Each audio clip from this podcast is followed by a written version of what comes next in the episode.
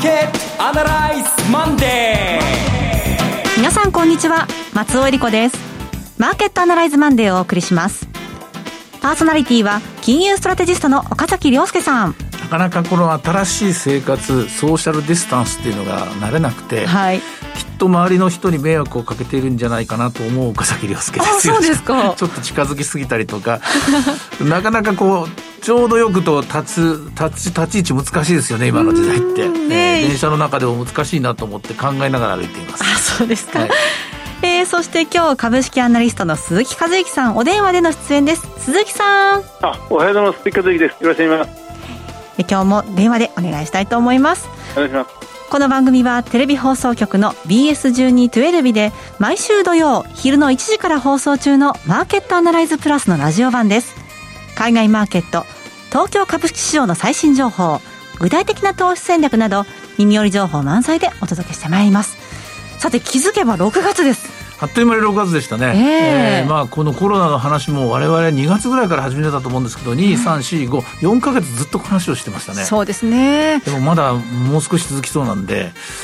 そういう意味ではちょっと振り返らなきゃいけない、うん、あの時こうだったなあの時こうだったなっていうことを考えながらやんなきゃいけないところに来てるのかもしれませんね、学校がようやく始まったという子どもたちもね、うん、いる中お父さんお母さんもちょっと生活様式がまた変わってきてるかもしれませんで子どもたちの様式も変わるでしょ？そうね、お稽古とかのその手のものとかあるいは子どもたち同士のディスタンスって言いますかね、はい難しいですよね。あのいろんな声を聞きたいところですけどね。はい。マーケットの方にはどういった影響があるんでしょうか？今日も番組進めていきましょう。この番組は株三六五の豊か商事の提供でお送りします。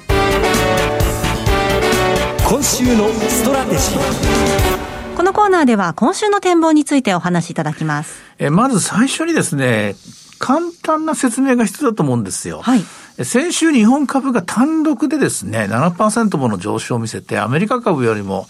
世界の中で最もパフォーマンスが良かったんですね。これについて大概のですね、コメンテーターはですね、いや、日本株にそれだけショートが溜まっていたからだって言うんですけども、うん本当にそうから、それ確かめる手段がないんですね。で、日本株に、他の諸外国と比べて日本株にショートが溜まってるからだってみんな言うんですけど、じゃあ諸外国のデータを見せてくれよって言っても、それ確かなものないんで、うん、その日本株だけが戻ってるのを日本株のショートが溜まりすぎだというところだけにですね、理由を置くのは私はちょっと、違和感を覚えるんですよ。はい、やっぱり先週の動き方は、香港の情勢ですね、これが繋がってると思います。えどうつながっているかというと、これまあ、あの、香港のハンセンの株が下がる。これはまあ、香港からお金が逃げていく。わかりやすいんですが、一方でそのハンセンの株を支えるために中国の本土のお金が反戦指数を買ってですね、えー、そしてまあ全体がこう極端なことにならないようにというような、まあそういうのもあるんですが、一つの流れとしては、例えば香港の不動産、うん、やっぱりここは出ていく動き動きが見えてて、香港のリートなんかやっぱかなり先週下がって、はい、その分日本のリートは諸外国に比べて非常に強い動きをしたんですね。ええ、あと、香港の不動産株が下がる、日本の不動産株が非常に調子よく上がる。うん、やっぱりこのお金と、まあ、もので、その金融センターでやった香港、そこを変わるのがシンガポールか日本かということになるんですけども、まずやっぱり日本が一番その対象として上がりやすかったのかなと。これが一つあるんですね。うん、先週に関して言うと、私は週間の戦略で売りだなと思って行ったんですけども、ちょっとこれは失敗しました。あれから1000円ぐらい上がっちゃいましたからね。で、1000円ぐらい上がってるんですが、このやっぱりいかにも1000円っていうのはこれちょっと大きすぎるなと。はい。あの、全体で言うとやっぱり2、300円で良かったところをですね、上げ、上げすぎてる分は、この、香港情勢ですね、こちらの方が日本に漁夫乗りと言いますかですね、えー、これがまあ作用してたんじゃないかと思うんです。でちなみに今日、ハンセンがですね、戻ってるんですね、香港株。えー、ハンセン3.09%、大体アジアは1.3%ぐらいなんですけれども、うん、香港だけが抜きに出てますね。これはまあ先週極端に下がった分を取り戻しに入ってる。で、どうやって、なぜ取り戻してるかというと、29日にやるぞやるぞ、言うぞ言うぞって言ってトランプ大統領が実のところは優遇政策を解除するだけであって、え新たなまあ中国に対しての経済制裁的なですね、あの報復関税とかですね、まあそちらの実損が出るような話をしなかった。うん、WHO やめるぞくらいの。ぐらいの話で、はい、でもそれ前から言ってますから別にですね、えー、そんなに大きな話ではないので、で、まあ、あの、香港の話、先週の分は、ちょっと香港売りすぎたなっていう分が買い戻しに入っている。となると、日本株はですね、ブレーキがかかってくるはずなんですよ。はい。ですから、今週に関して言うと、私は売りと買いか、どっちかというと、ちょっと一回休もうかと。アドバイスとしては、一回ちょっと皆さん様子を見ませんかと。え、2万2000円ですよ。いかにも2万2000円ですよと。で、悪い状況の中での2万2000円、期待をですね、詰め込みすぎての2万2000円で、で、学校ももう回復してくる6月に入って、一回立ち止まっていいところではないかなと。いうのがあります。で、もう一つ、本、あの、香港についてなんでまあそこまで考えなきゃいけないかってところ逆算すると、はい。9月に、えー、今年の9月に香港で、えー、選挙がありますと。で、この選挙で去年の11月のような、あのー、あれは区の選挙ですね。区議会選、区議選挙みたいだったもんなんですけども、あの、えらい負けましたよね、親中派がね。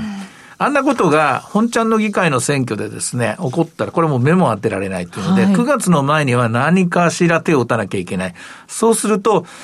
8月ぐらいまでには、えー、香港の憲法を変えなきゃいけない。8月に香港の憲法を変えるためには、5月年に1回しかない全人代で、えー、22日の段階で決めなきゃいけない。まあ、本当言うとですね、全人代は3月のものなんですけども、5月の段階でも、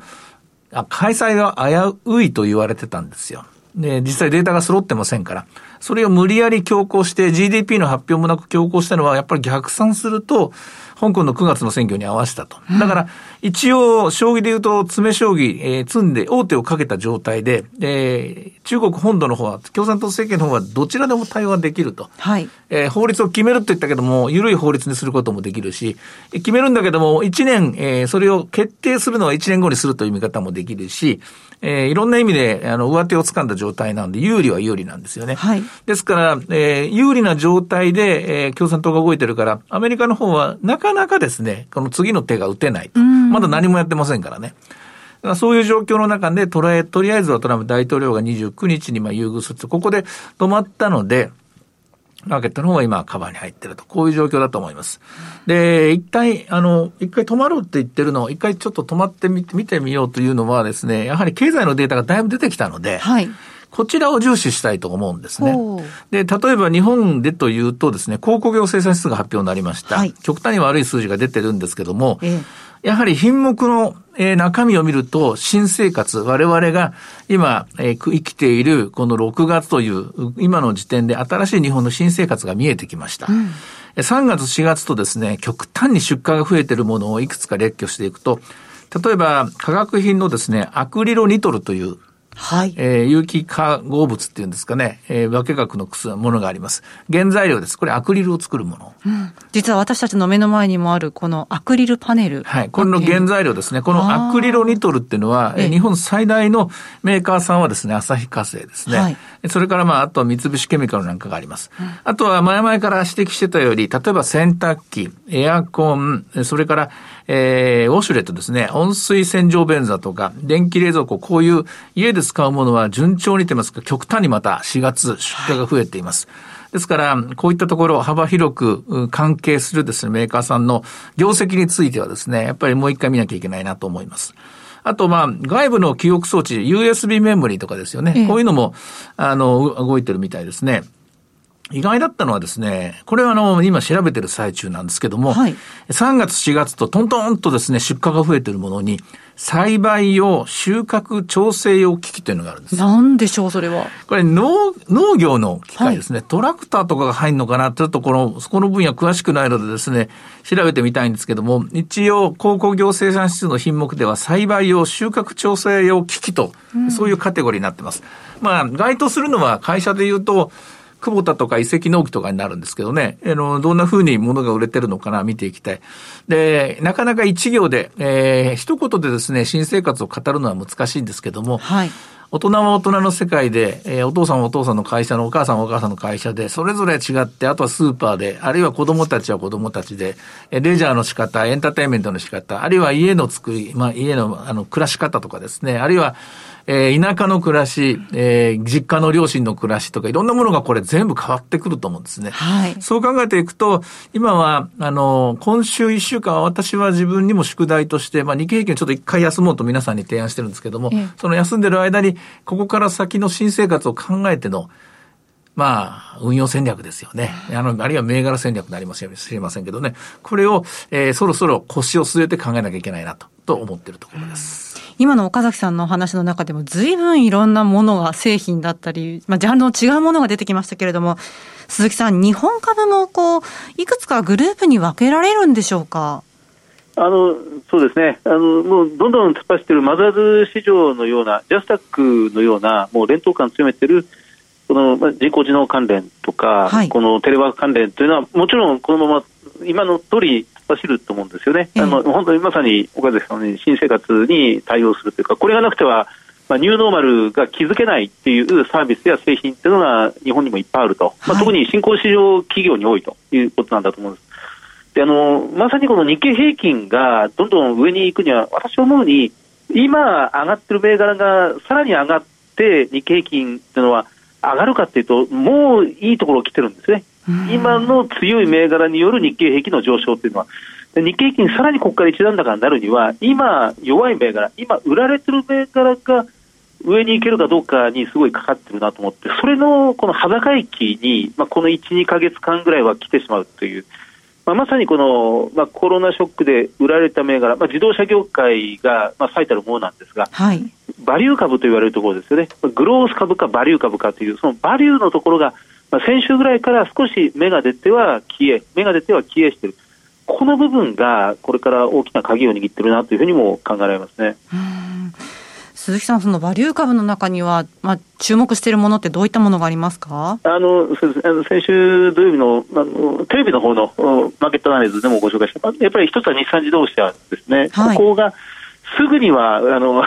どんどん上値を追いかけるような展開には多分ならないと思うんですが、うん、まずここはあのポイントですね。で、日産が上げ下げ、上げ下げを繰り返しながら浮上していけるかどうか。それから AGC、まあ、これ、鎌田新一さんがよくあのセミナーなんかで取り上げたりする、昔の朝日ガラスが、はい、今、AGC と名前を変えて5201。このあたりが、そのコロナウイルスのその検査試薬の生産、あれ、ワクチンの生産でしたで、名乗り上げてきて、はい、まあ、これもバリュー株で非常に割安な銘柄だったんですけど、まあ、こういうその、まあ、旭化成もそうです、ビスビスケミカルもそうです、やっぱりかつてのその重工長大産業の素材セクターが浮上できるかどうかっていうのに、少しかかっているようなところがありますね。ただまあ世界的には日本でもおそらく数字で確認されると思うんですけども、はい、えー、で、できてしまった溝みたいなもんですね。例えばアメリカで言えば14.7%まで失業率が上がりましたけど、これそう簡単に消えそうで減りそうにないことが、減る方向には行くと思うんですけども、10%ぐらいのところで止まりそうなですね、あの話、は見えてきた、あの例の労働参加率というので考えると、もういいやと。一応数字上は戻るんですけど、諦めちゃう人が増えるという可能性。あと日本ではというと、休業者が今、労働人口の1割ぐらいいるんですよね。1割ぐらい休業してるという形になってます。はい、あとは生活保護を受ける人がものすごく急増しています。ひょっとすると、生活保護を受けてる人の方が失業者よりも増えるかもしれないという。こういう事態になってくると。で、全体として貯蓄は確実に増えてると思います。10万円が今配られている最中ですけども、半分以上貯金するんじゃないかなと。まあ、第二次感染とかですね、あと1年ぐらいはワクチンができないでしょうから、そのための予備費としてお金を置いとかなきゃいけないと思って、誰もが今、収入が減ってるにもかかわらず貯蓄を増やそうと。こういう風向になっています。ということは、これは世界の、え経済成長率は予想よりも悪くなると。はい。私はまあ V 字回復の形、形は V なんでしょうけども、えー、その V の右側っていうのは極めて弱い。46まで1346と落ちて、日本の場合は去年の10、12からずっと落ちるんですけども、反発局面に入った成長は国全体で見たときにものすごく弱い。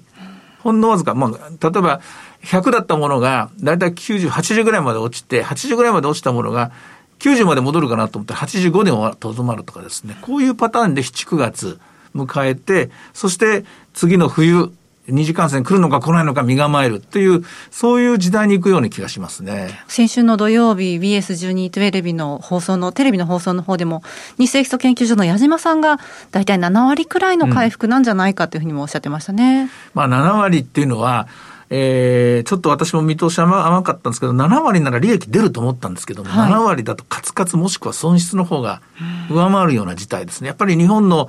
えー、例えばまあ、あの、任天堂とかファナックなんていうのは、半分ぐらい売り上げが減っても利益が出るんですけども、はい、あのトヨタでさえやっぱり2割ぐらい売り上げが減るとですね、もうカツカツになってるのが見えてきて、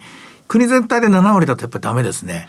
やっぱり8割以上の、えー、ラインまで戻ってこないと、なんとかトントン、あるいはまあプラスの方向には出てこないと。そこに行くためには、残念ながらですね、1年以上先になる、ワクチンができてからになると、こういうことなんじゃないかと思いますね。なるほど。ちなみに今週ですが、えー、いろいろな注目スケジュール見てみますと、雇用統計週末出てきますね、金曜日です。はい。もうこれで大体アメリカのですね、雇用がどうなってるのか大体見えると思います。おそらくは、今回の数字でですね、失業率が20%まで達するんじゃないかなと思うんですね。はい。で、ただその中で、これでまあ連続して、えー、前回が2000万人減った雇用、もう、もうあと数百万人増えると思うんですけども、最終的にアメリカの生き残った産業と、えー、完全に、えー、砕けてしまった産業というのが見えるとで。砕けてしまった産業を見ながら、それがどの程度修復できるのかどうか、ここを見極める週末の仕事は私はこれになると思います。はい。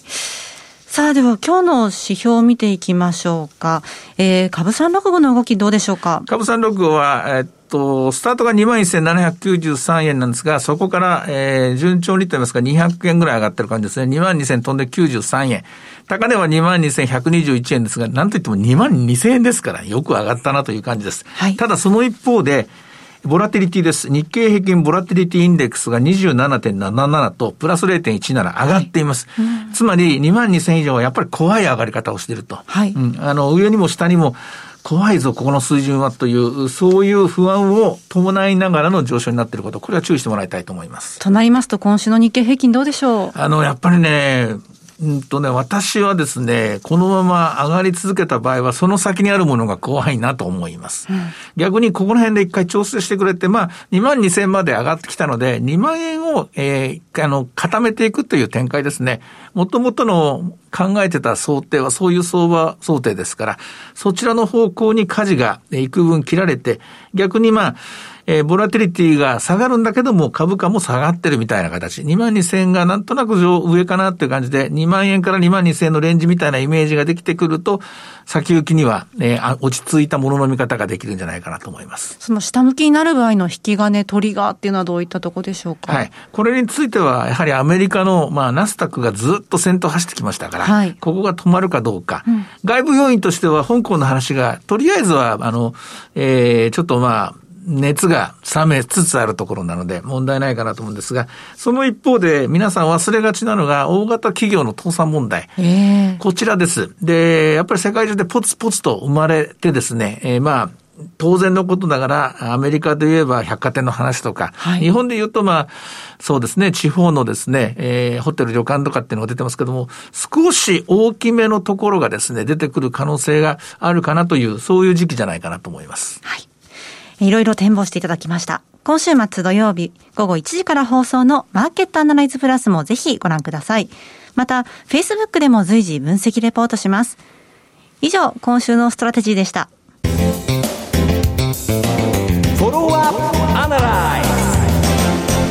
さあ、では今週も鈴木さんの注目企業を伺いましょう。鈴木さんお願いします。はい。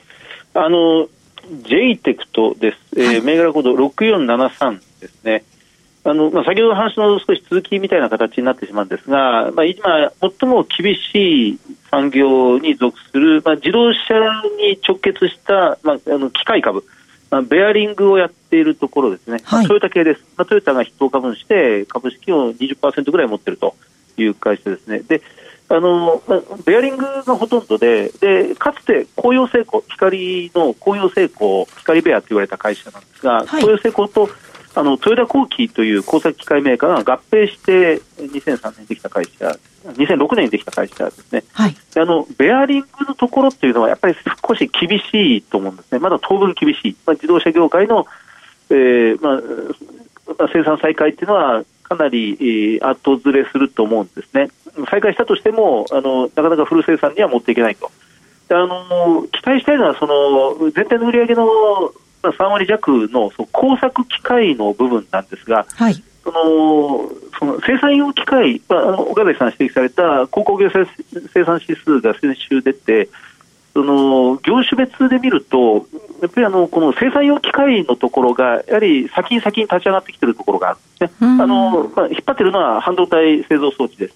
でまあ、あの周辺も含めたその工作機械全般が、特にロボットを中心に、えー、なかなか人が入っていけない、まあ、工場が閉鎖されている。で、ロボットならウイルスには強いっていうので、かつては人手不足でロボットが求められた、今はそのウイルス対策でロボットが求められているというようなところもありまして、ここがあの随分出てきているというのがありますね、あの機械の大福であったり、キーエンスであったり、SMC が先に先に走っているとい。うところがありまして、はい、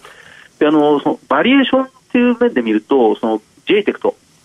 これあの、ベアリングの部分が厳しい評価なので、えー、PBR が今0.61倍というところで。す。であの売上が1兆4000億円の会社。で総資産が1兆2000億円の会社の時価総額が3000億円に満たないという状況なんですね、まあ、だから PBR が0.6倍というところなんですが、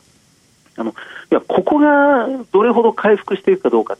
一筋縄でいかないと思うんです、上がったり下がったり、ちょっと、まあ、先週末みたいに買われては、まあ、今週のように売られてみたり、上がったり下がったりを繰り返して繰り返して、まあ、底根を固めていくということに多分なろうかと思うんですが、はい、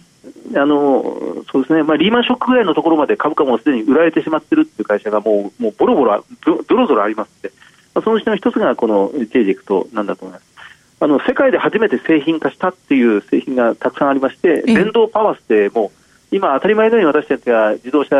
乗ってる時に使っている電動パワーステレオングを JTEC とが開発したようなところがありますし、半導体製造工程で真空のその中で、まあ、宇宙空間でもそうですが、真空状態でそのものを作っていくときに、えー、ベアリングは必ず欠かせないんですけど、はい、JTEC とのセラミックベアリングなんかが、まあ、非常にこう役に立つということになりますね。